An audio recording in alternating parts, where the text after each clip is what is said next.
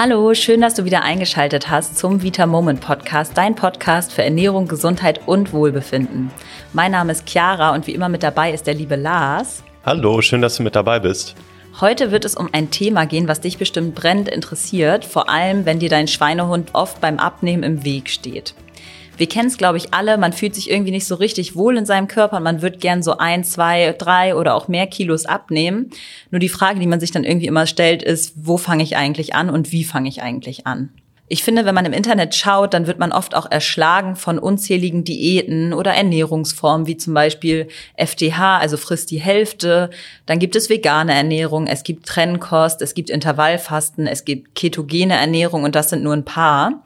Auch beim Sport gibt es diverse Meinungen, ob man jetzt Ausdauersport machen sollte, um abzunehmen oder doch lieber Kraftsport. Man ist dann so überfordert, dass man die Ernährungsumstellung und auch die Sportumstellung einfach immer weiter aufschiebt, weil man nicht so richtig weiß, wo man anfangen soll.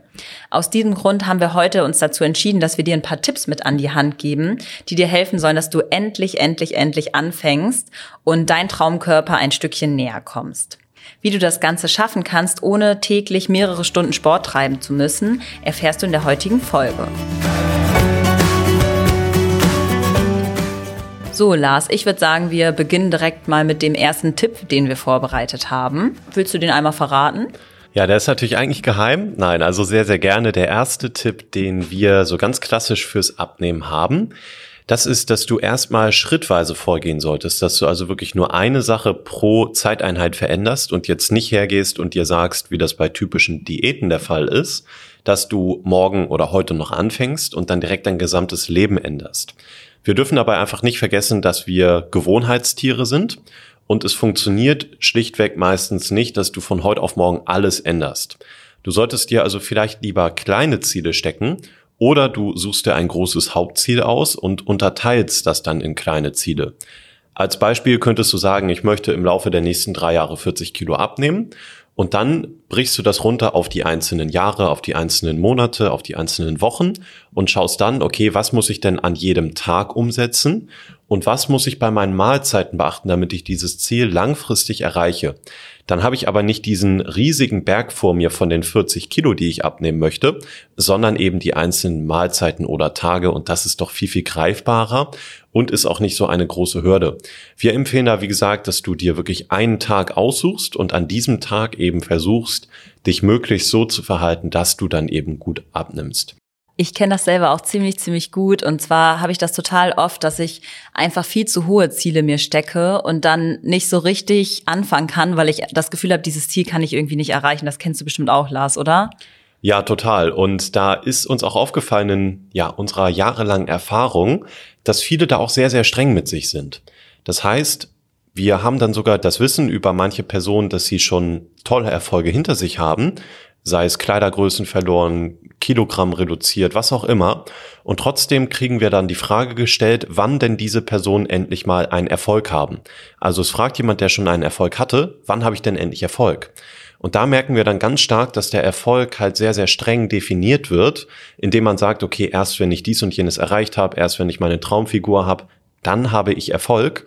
Aber genau genommen ist ja alles, was du anders machst, als du es früher gemacht hättest, im gesundheitlichen Sinne natürlich dann positiv, ein Erfolg für dich. Wenn du also heute anstatt Cola und Säften vielleicht nur Wasser getrunken hast, dann ist das vielleicht ja, von außen gesehen ein kleiner Schritt, aber es ist ja ein toller Erfolg für dich und nicht erst eben, wenn du die 40 Kilo abgenommen hast.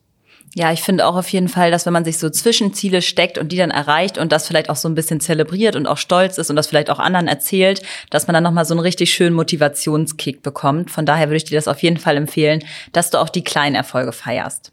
So, dann würde ich sagen, kommen wir auch direkt schon zum zweiten Tipp. Magst du den auch nochmal verraten, Lars? Ja, der zweite Tipp ist eigentlich auch sehr einfach. Das ist nämlich Bewegung. Bewegung ist einfach unser Kalorienmotor und da geht es auch gar nicht so darum, dass wir jetzt den super intensiven Sport machen, da kommen wir gleich nochmal drauf, sondern dass wir einfach wirklich schauen, dass wir viel Bewegung haben. Bei Leichterheit zu denkst, unserem Coaching, das kennst du sicher auch, da geben wir dir den Tipp, dass du versuchen solltest, 10.000 Schritte am Tag zu machen. Und das schaffst du, indem du zum Beispiel ganz banale Gründe suchst, die dich dazu zwingen, sozusagen dich mehr zu bewegen. Wenn du in einem Büro arbeitest und irgendwas ausdrucken musst, dann kannst du zum Beispiel den Drucker weiter wegnehmen. Oder du druckst jedes Blatt einzeln aus und holst dann auch jedes Blatt einzeln aus dem Drucker. Oder du nimmst die Toilette, die in dem anderen Gebäude, anderem Stockwerk oder einfach weiter weg ist. Das sind so Kleinigkeiten, die kannst du auch zu Hause machen. Wenn du Wäsche aufhängst, dann machst du jedes Mal Kniebeugen oder du holst auch da jedes Teil einzeln aus der Waschmaschine und hängst es dann auf. Und damit betrügst du dich quasi selbst so ein bisschen und sorgst einfach dafür, dass du mehr Bewegung in deinen Alltag einbaust. Und das ist ein ganz, ganz starker Tipp zum Abnehmen. Definitiv. Ich glaube auch, was da ganz wichtig ist, ich finde, oft hat man so das Gefühl, man würde nur jetzt wirklich was bewirken, wenn man richtigen Sport macht. Und ich finde, die Tipps, die du gerade gegeben hast, Lars, sind halt super, weil auch kleine Schritte bringen uns unserem Ziel näher. Das heißt, seid auch stolz auf die kleinen Sachen und macht auch sowas, wie Lars eben gesagt hat, dass ihr euch einfach ein bisschen austrickst. Nochmal dazu, ich finde immer dieses richtiger Sport und nicht richtiger Sport, da wird immer so krass unterschieden, gerade weil wir alle so streng mit uns sind. Kannst du dazu nochmal was sagen, Lars? Ja, ich muss ja auch ganz ehrlich sagen, das war bei mir früher auch so. Ich habe auch gedacht, es gibt halt entweder super intensiven Sport, bei dem ich danach auch gar nichts mehr kann für eine Stunde, ja. oder halt kein Sport. Da gibt es aber extrem viel dazwischen und gerade das, was ich eben beschrieben habe mit den Schritten, also einfach mal die grundlegende, auch nicht anstrengende Bewegung am Tag, die ist unfassbar viel wert.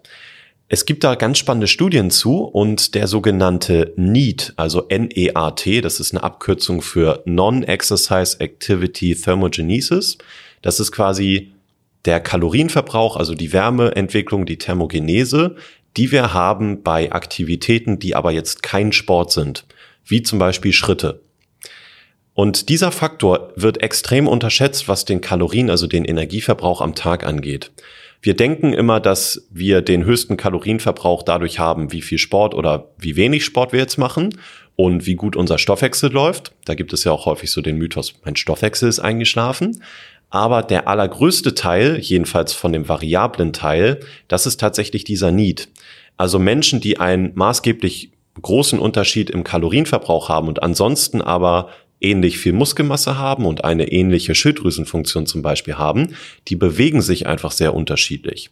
Bedeutet, wir sollten das unbedingt nicht unterschätzen. Das heißt, auch wenn du vielleicht sitzt, dann kannst du vielleicht mal mit deinem Bein ein bisschen wackeln. Das mache ich auch sehr gern. Ich bin auch so ein Zappel-Philipp. Oder generell, wenn du dir die Frage stellst, du möchtest jetzt dir irgendwas durchlesen, anschauen oder so, dann gilt natürlich der Satz, du solltest lieber sitzen anstatt zu liegen und lieber stehen anstatt zu sitzen und lieber laufen anstatt zu stehen und lieber rennen anstatt zu gehen. Das so als, als Leitsatz. Du solltest wirklich also darauf achten, das ist nicht einfach nur dahergesagt, das ist wissenschaftlich belegt, dass du dich richtig viel am Tag bewegst, denn das macht einen unglaublich großen Unterschied. Ich finde, da kann man auch noch mal so einen kleinen Tipp mitgeben, und zwar, dass man bei allen möglichen Tätigkeiten aktiv wird, wie du schon gesagt hast. Und wir hatten hier bei uns in der Gruppe auch mal so eine Challenge, dass man quasi aktiv bestimmte Tätigkeiten macht, wie zum Beispiel das Zähneputzen, dass du da einfach, während du Zähne putzt, da hast du ja in dem Moment eigentlich eh nichts anderes zu tun, dass du dann einfach mal Kniebeugen machst oder dich dehnst oder ein paar Ausfallschritte machst oder so. Und dann hast du irgendwie eigentlich nebenbei schon mal einen Aufwand und hast dich schon mal bewegt. Und da wirst du dann auch merken, wenn du dann die paar Kniebeugen gemacht hast, dass du danach eigentlich noch viel mehr Lust hast, vielleicht nach dem Zähneputzen noch ein kleines Workout zu machen. Das wäre so ein positiver Nebeneffekt. Super, dann kommen wir auch schon zum dritten Tipp für dich. Und zwar ist das, glaube ich, etwas, was bei Frauen noch häufig unterschätzt wird. Ich glaube zwar nicht mehr so viel wie früher, aber viele trauen sich tatsächlich immer noch nicht so richtig ran. Und zwar geht es um Krafttraining. Lars, vielleicht kannst du uns ja einmal erklären, warum eigentlich der Aufbau von Muskeln so wichtig ist, sowohl für Männer als auch für Frauen. Ja, Muskeln sind ja eigentlich der absolute Luxus für den Körper. Die fressen super viele Kalorien und der Körper möchte sie eigentlich nicht aufbauen. Das heißt, er baut sie auch wirklich nur auf, wenn er keine andere Wahl hat. Das heißt, wenn er dazu gezwungen wird, indem er regelmäßig schwere Reize hat, wie zum Beispiel beim Muskeltraining. Wieso ist das jetzt so gut für uns in der heutigen Zeit? Weil wir heutzutage eben keinen Kalorienmangel mehr haben, sondern wir haben tendenziell zu viel, was wir essen. Bedeutet, wenn ich dann mehr Muskeln habe, die 24 Stunden am Tag, also auch wenn wir schlafen, Kalorien verbrennen, dann ist das ein ganz, ganz großer Vorteil. Generell ist der große Vorteil insgesamt beim Krafttraining, dass ich nicht nur während des Sports selbst relativ viele Kalorien verbrenne auf die Zeit gesehen, sondern dadurch, dass ich eben im Gegensatz zu Ausdauersport auch signifikant wirklich Muskelmasse aufbaue, auch langfristig einen Effekt habe. Das eben, was ich schon gesagt habe, dass ich eben dann wirklich auch während des Schlafens einfach durch meine größere Muskelmasse immer Kalorien verbrenne. Und hier bitte jetzt auch als Frau nicht denken, dass du direkt riesige Muskelberge aufbauen wirst. Denn wenn das bei Menschen, auch bei Männern der Fall wäre, und Männer bauen natürlich durch das Testosteron generell leichter Muskeln auf, dann wären, glaube ich, nicht so viele Männer frustriert, dass sie eben nicht so schnell Muskeln aufbauen. Also wenn du jetzt Krafttraining bisher nicht machst, weil du denkst, dass du zu viele Muskeln aufbaust, da kann ich dich auf jeden Fall beruhigen. Das wird nicht der Fall sein. Passiert leider sowieso nicht so schnell, wie man sich das wünscht. Auf keinen Fall. Und da gibt es häufig auch dann äh, bei Frauen die Angst, dass die Oberschenkel ja dicker werden könnten. Das kann natürlich im ersten Schritt sein, weil du vielleicht noch eine Fettschicht auf dem Oberschenkel hast und dann auch noch Muskeln von unten dagegen drücken. Aber wenn du da dran bleibst, dann wird der Oberschenkel im Zweifel einfach definierter werden und trotzdem schlanker, weil du dann das Fett eben darunter verlieren wirst. Ich habe hier auch noch einen Hinweis für dich und zwar zu unserem Muskulaturpaket bei Vita Moment. Wir haben da extra was für dich zusammengeschnürt, was für dich als Sportler optimal passt, um deine Muskeln und deine Zellen perfekt nach dem Sport und für den Sport zu versorgen, nämlich alle wichtigen Nährstoffe, die dein Muskel dann braucht, insbesondere Eiweiß, Magnesium und Zink. Das kann ich dir sehr empfehlen. Du findest da den Link zu auch in der Beschreibung zu dieser Podcast Folge. Und bitte nochmal als Einschränkung, lass dich von Sport auch nicht abschrecken. Du musst nicht 90 Minuten irgendwo im Fitnessstudio sein, sondern ein Krafttraining kann auch einfach nur zu Hause in 10 Minuten mit dem Körpergewicht gehen. Und du musst wirklich nicht extrem intensiv dafür trainieren. Also probier es gern einfach mal aus. Ich finde hier auch noch mal einmal wichtig, dass Sport auch super individuell ist. Das heißt, wenn du etwas super gerne machst, wie zum Beispiel Tanzen, dann kannst du auch einfach mal bei YouTube schauen, ob du ein tolles Tanzworkout findest. Dann macht es viel mehr Spaß und du bleibst auch eigentlich eher dran, weil du ja Spaß an der ganzen Sache hast. Daher guck dich einfach mal um, was dich motiviert und worauf du Lust hast. Das kannst du dann ja auch noch zusätzlich zu deinem Krafttraining einbauen. Ja, das finde ich tatsächlich einen ganz, ganz wichtigen Punkt, denn es bringt tatsächlich bei der Gesundheit nichts, das bis ins kleinste Detail zu optimieren, wenn ich dann einfach keinen Spaß dran habe, denn dann werde ich es nicht machen und das ist beim Sport genau das Gleiche. Du darfst nicht vergessen, dass Sport auch sehr wichtig für den Kopf ist, dass du einfach mal dich ein bisschen auch abreagierst, dass du vielleicht auch dann mit Emotionen umgehen kannst. Und Sport ist natürlich im Körper auch eine Explosion an Glückshormonen.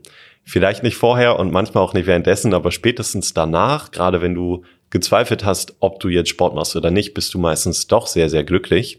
Und vor allem beweist du dir auch, dass du überhaupt Sport machen kannst und dass du dich jetzt überwunden hast, das zu machen.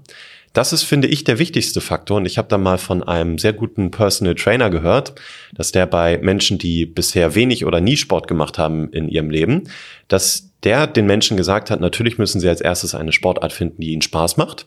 Und jetzt sagen wir mal, das wäre ein Tanzkurs, der auch Fitnessinhalte hat. Und dann würde er diesen Menschen empfehlen, dass sie vielleicht erstmal nur dahin gehen, wo dieser Kurs stattfindet, aber noch gar nicht teilnehmen. Einfach damit überhaupt erstmal die Gewohnheit entsteht, dort zu sein und der Körper das schon mal kennt eigentlich so, wie man das auch bei Tieren konditioniert. Ist ein Aber, guter Tipp, ja. Ja, das funktioniert tatsächlich auch sehr, sehr gut. Und dazu noch ein kleines Beispiel. Es gab in der Steinzeit viele, viele Menschen, die am Tag bis zu 40 Kilometer gelaufen sind, also 57.000 Schritte, wenn man das ganz grob umrechnet. Das heißt, die Ausrede in Anführungszeichen, ich bin einfach nicht sportlich, die zählt nicht, sondern es ist die Gewohnheit. Probier es gerne also einfach aus und um nochmal auf Tipp 1 zurückzukommen, gerne in kleinen Schritten. Super, danke für den Tipp, Lars. Also ich kann euch noch als Tipp mitgeben, was ich persönlich auch immer ganz viel mache, ist einfach überall, wo du kannst, Bewegung einbauen. Also ich mache zum Beispiel morgens so, dass ich könnte zwar zwei Stationen mit dem Bus fahren zur Haltestelle, aber ich gehe dann meistens zu Fuß, dann habe ich schon mal ein paar Schritte gemacht.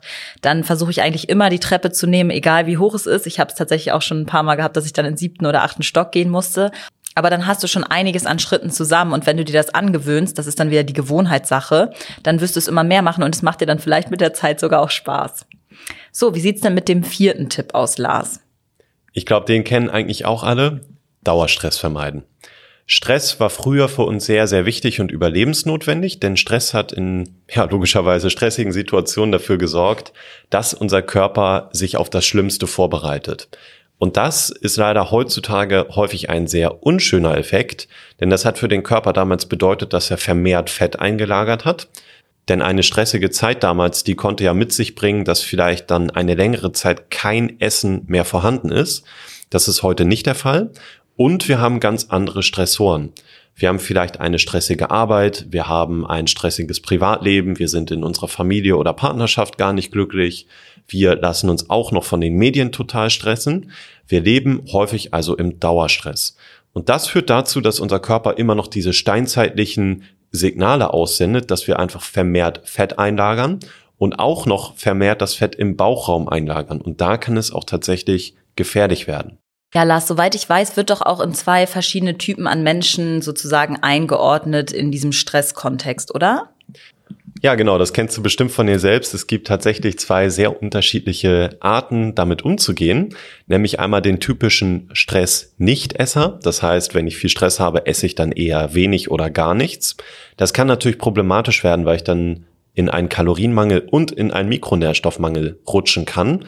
Das ist nicht nur ungesund für den Körper, sondern das führt auch dazu, dass ich früher oder später wahrscheinlich Heißhunger bekommen werde. Und dann kannst du in stressigen Phasen insbesondere darauf achten, dass du wirklich deine drei Mahlzeiten isst und dass du die nicht ausfallen lässt und dass du nicht einfach nur ein, zweimal am Tag ein paar Süßigkeiten isst und sonst aber gar nichts Gescheites. Dann gibt es noch die andere Art Mensch und das bin eher so ich, das ist der Stressesser. Wenn ich viel Stress habe, dann esse ich noch viel, viel mehr und das kompensiert natürlich, glaube ich, so ein Stück weit emotional den Stress. Aber bei mir ist es auch ganz spannend, da ist es tatsächlich so, wie wir auch immer als Beispiel sagen, ich bekomme dann extrem Lust zum Beispiel auf Haferflocken. Da steckt viel Magnesium drin und das wiederum ist gut bei Stress und das puffert auch den Stress ab. Du kannst also auch dann darauf achten, dass du dich ganz, ganz stark an deine drei Mahlzeiten hältst im besten Fall und dass du natürlich guckst, auf was du jetzt in deinem Stress-Esswahn noch vermehrt Hunger hast und dann gucken, okay, was steckt denn da viel drin? Wie zum Beispiel in meinem Beispiel die Haferflocken mit viel Magnesium und kannst dann vielleicht überlegen, ob du dann mal das Vita Moment Magnesium ausprobierst, um gezielt diesem Mangel da entgegenzuwirken und dann vielleicht gar kein Stressesser mehr zu sein. Da habe ich auch noch einen Tipp für dich nochmal zu diesem ganzen Stressfaktor. Vielleicht übst du auch einfach mal öfter mal Nein zu sagen. Gerade wenn dir irgendwie was sowieso eigentlich zu viel ist und du das nur der anderen Person zuliebe quasi machen würdest. Ich meine damit natürlich auch nicht immer. Ich weiß, dass es schwer ist am Anfang. Mir fällt sowas auch immer extrem schwer. Aber oft ist es so, dass mit der Zeit, wenn du es immer mehr übst und du auch einfach mal Nein sagst, dass die Leute sich dann darauf einstellen und es dir auch mit der Zeit sehr, sehr viel leichter fällt und dir einfach diese Stressfaktoren, dass du es den anderen noch gerecht machen willst, auch mit der Zeit einfach wegfallen. Dann kommen wir auch schon zum fünften Tipp und zwar dreht sich dieser Tipp um das Thema Gemüse. Und zwar raten wir dir eigentlich, dass du so viel Gemüse wie möglich in deine Mahlzeiten einbaust. Lars, erklär uns doch mal, warum wir das eigentlich machen. Genau, ich glaube, Tipp 5, der klingt jetzt vielleicht so einfach und langweilig, ist mehr Gemüse, das weiß eigentlich jedes Kind. Keine Sorge, Tipp 6 wird da gleich noch ein bisschen praxistauglicher. Ich möchte aber in Tipp 5 dir noch einmal mit an die Hand geben, wieso jetzt Gemüse so gut ist. Es enthält einfach sehr wenige Kalorien, da Gemüse zum Großteil aus Wasser besteht. Und das ist auch noch ein zweiter Vorteil, denn viele von uns, die wenig trinken, haben die Möglichkeit zum Beispiel, wenn sie eine Gurke essen, die zu über 80 Prozent aus Wasser besteht, quasi schnittfestes Wasser zu essen. Das ist natürlich sehr gut. Wenn ich wenig trinke, dann muss ich in dem Fall gar nicht mehr so viel trinken. Außerdem sind in Gemüse viele Ballaststoffe enthalten. Die sind nicht nur für den Darm sehr, sehr gut und wichtig, sondern sie sorgen auch dafür, dass ich gut gesättigt bin. Klar, es kann sein, dass im Vergleich zu Linsen oder so ich von Gemüse einfach mehr Menge brauche, aber das ist auch gar nicht problematisch. Also du kannst gerne mehrere Kilo Gemüse am Tag essen, wenn du möchtest. Davon wirst du sicherlich nicht dick werden. Außerdem darfst du auch nicht vergessen, dass Gemüse sehr viele sekundäre Pflanzenstoffe enthält, Viele davon sind noch nicht mal richtig erforscht. Das heißt, wir kennen noch gar nicht alle. Und die sind aber für unseren Körper extrem, extrem wichtig. Was für dich hier vielleicht auch nochmal hilfreich ist, ist, dass du dir einen Speiseplan für die ganze Woche aufstellst und dafür auch schon einkaufen gehst. Das heißt, du gehst dann nicht, wenn du vielleicht schon extrem Hunger hast, nach der Arbeit noch schnell einkaufen. Dann neigen wir nämlich unter Stress sowieso immer gerne dazu, dass wir viel zu viel kaufen und auch eher die ungesunden Sachen uns aussuchen. Das heißt, mach dir da gerne einen Speiseplan und probier mal aus, ob dir das vielleicht hilft hilft, da nicht so in die alten Gewohnheiten reinzurutschen. So, dann kommen wir auch schon zum sechsten und letzten Tipp. Und zwar ist der Tipp, trickse dich selber aus. Lars, verrat uns doch mal, was es damit auf sich hat. Du magst doch bestimmt Pasta, oder Chiara? Ich liebe Pasta. So wie wahrscheinlich fast jeder. Und wir denken immer, dass die Nudeln mit Soße eigentlich ja auch nur schmecken, weil ich da eben die Nudeln mit dabei habe. Aber eigentlich ist es dann doch die Soße, die das ist, was so gut schmeckt. Das bedeutet, die Nudel, die können wir häufig sehr, sehr gut austauschen, gerade wenn wir fettige Soßen haben. Als Beispiel geht das sehr gut mit Zucchini oder mit Karotte. Da gibt es dann einfach so Spiralschneider, die wir nutzen können und dann quasi da die Möhre oder so reinhalten und dann bekommen wir quasi nudelähnliche Formen daraus. Das können wir einfach dann mit in die Pfanne bei der Soße tun oder wir kochen das kurz und haben einfach extrem viele Kohlenhydrate gespart. Mal so ein kleines Rechenbeispiel für dich zur Veranschaulichung das Gemüse, das enthält ja fast gar keine Kohlenhydrate oder nur so wenig, dass wir es eigentlich nicht wirklich beachten müssen. Wenn du aber 100 Gramm ganz normale Weizennudeln hast, dann enthalten die in Trockenmasse über 70 Gramm Kohlenhydrate. Das heißt, du sparst dir fast 70 Gramm Kohlenhydrate bei 100 Gramm Nudeln, wenn du sie durch Gemüsenudeln austauscht. Und wie gesagt, jetzt auch wenn du vielleicht gerade Vorteile hast, Probier das einfach mal aus. Wenn du nämlich grundsätzlich eine leckere und vielleicht fettige Soße hast, dann schmeckt das hervorragend und du wirst es vielleicht gar nicht so richtig merken. Kleiner Tipp da vielleicht auch, weil ich das öfter mal mache mit den Zucchini-Nudeln. Du musst die eigentlich meistens auch gar nicht richtig kochen, sondern kannst die einfach so vier, fünf Minuten noch einfach zur Soße dazugeben und dann ziehen die auch so richtig schön die Soße ein und das wird dann sehr, sehr lecker. So, das war's dann auch schon mit unseren sechs Tipps für dich, um mit dem Abnehmen endlich zu starten. Wir fassen noch mal einmal für dich zusammen. Und zwar unser erster Tipp für dich war, dass du dir kleine Zwischenziele setzt, anstatt nur ein großes Ziel. Außerdem der zweite Tipp war, dass du dich so viel bewegst, wie du nur kannst. Also beispielsweise aktives Zähneputzen mit den Kniebeugen oder auch Ausfallschritte, was auch immer dir so einfällt. Der dritte Tipp war, dass du Krafttraining machst, um deinen Energieverbrauch so richtig anzukurbeln und auch in Ruhezeiten, wenn du zum Beispiel auf der Couch schlümmelst, Kalorien zu verbrennen. Der vierte Tipp ist, dass du Dauerstress vermeiden solltest. Also versuch eigentlich alle großen Stressfaktoren aus deinem Leben zu streichen, die du streichen kannst.